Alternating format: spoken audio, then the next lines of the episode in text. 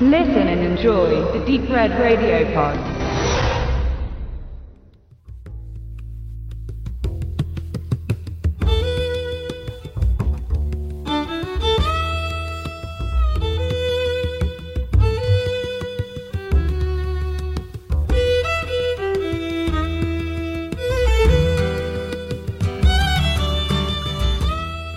Kennt ihr diese Filme, die aus werbetechnischen Gründen mit anderen Titeln verglichen werden und angeblich ähnliche Qualitäten zugeschrieben bekommen? Hm. Ich denke ja schon.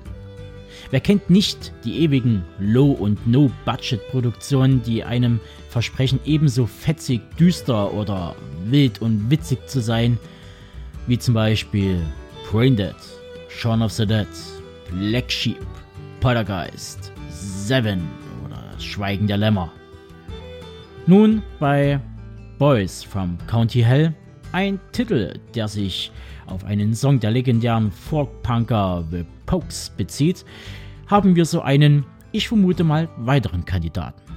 Warum vermuten? Nun, der Film bekommt bei Splendid um den 20. Oktober herum einen Kinostart spendiert.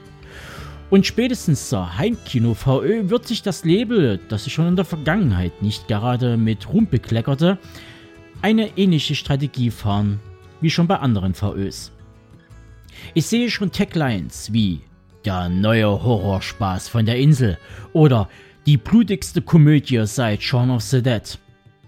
Wenn der Film dieses Versprechen einlösen könnte, dann hätte ich gar nichts dagegen, aber so fühlt es sich wie Etikettenschwindel an.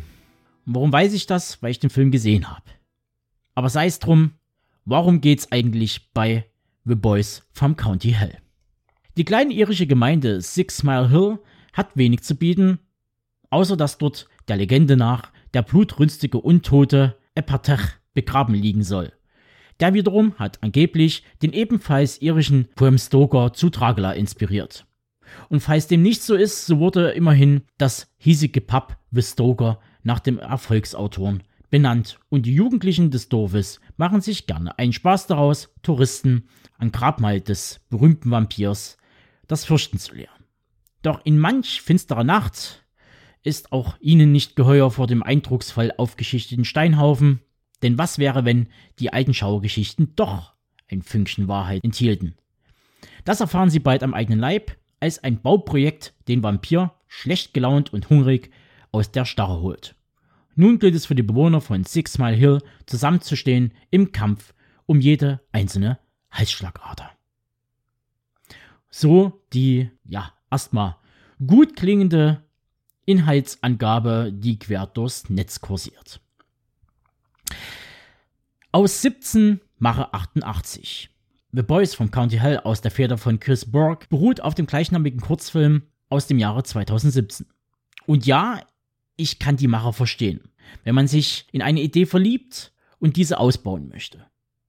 Doch manchmal liegt in der Kürze die Würze.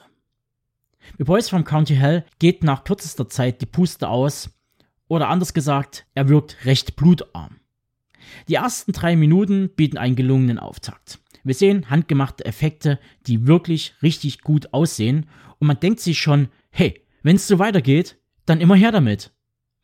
Ja, nee, leider nicht, denn jetzt fängt sie an, die Exposition der generischen Charaktere, wie man sie schon hunderte Male gesehen hat.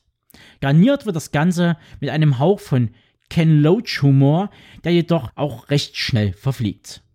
Bis wir die zweite Gore-Action mit Humoreinlage sehen, vergehen rund 30 Minuten, indem wir gewollt staubige Jokes hören, wir nur wenig Story-Relevantes zu sehen und hören bekommen. Und so zieht sich das durch den ganzen Film. Auf 3 bis 4 Minuten Horror kommen 3 bis 5 Minuten hektisches Rumgerenne, inklusive Geschrei, und dann verfällt der Film wieder in ein Loch, das man versucht mit Emotionen zu füllen. Für eine Art von Film, die County Hell gern sein möchte, wird eindeutig zu viel gesprochen und zu wenig Schauwerte geliefert. Wer wissen möchte, wie es anders geht, dem lege ich die 2012er Horrorkomödie Crappers von John Wright ans Herz. Jetzt werden einige vielleicht sagen, aber Crappers hat mehr Budget gehabt. Das ist richtig. Um genauer zu sein, konnte Crappers eine Million mehr aus dem Fördertopf generieren als County Hell. Aber auch mit drei Millionen lässt sich was machen. Wie bereits erwähnt, sind ja die Effekte wirklich sehenswert. Angefangen vom Gore bis zur Gestaltung des Vampirs. Ebenso konnte man auf einen durchaus spielwilligen wie auch bekannten Cast zurückgreifen. Aber am Ende reicht es eben nur für eine durchschnittliche Note 3. Für eine Komödie gibt es zu wenig Witz, für einen Horrorstreifen zu wenig Schauwerte. County Hell ist möglicherweise ausreichend für einen langweiligen Abend auf der Couch, vorausgesetzt es gibt nichts mehr zu konsumieren, aber für die große Leinwand fehlt den Jungs aus der Grafschaft Hölle der nötige Biss. So viel dazu.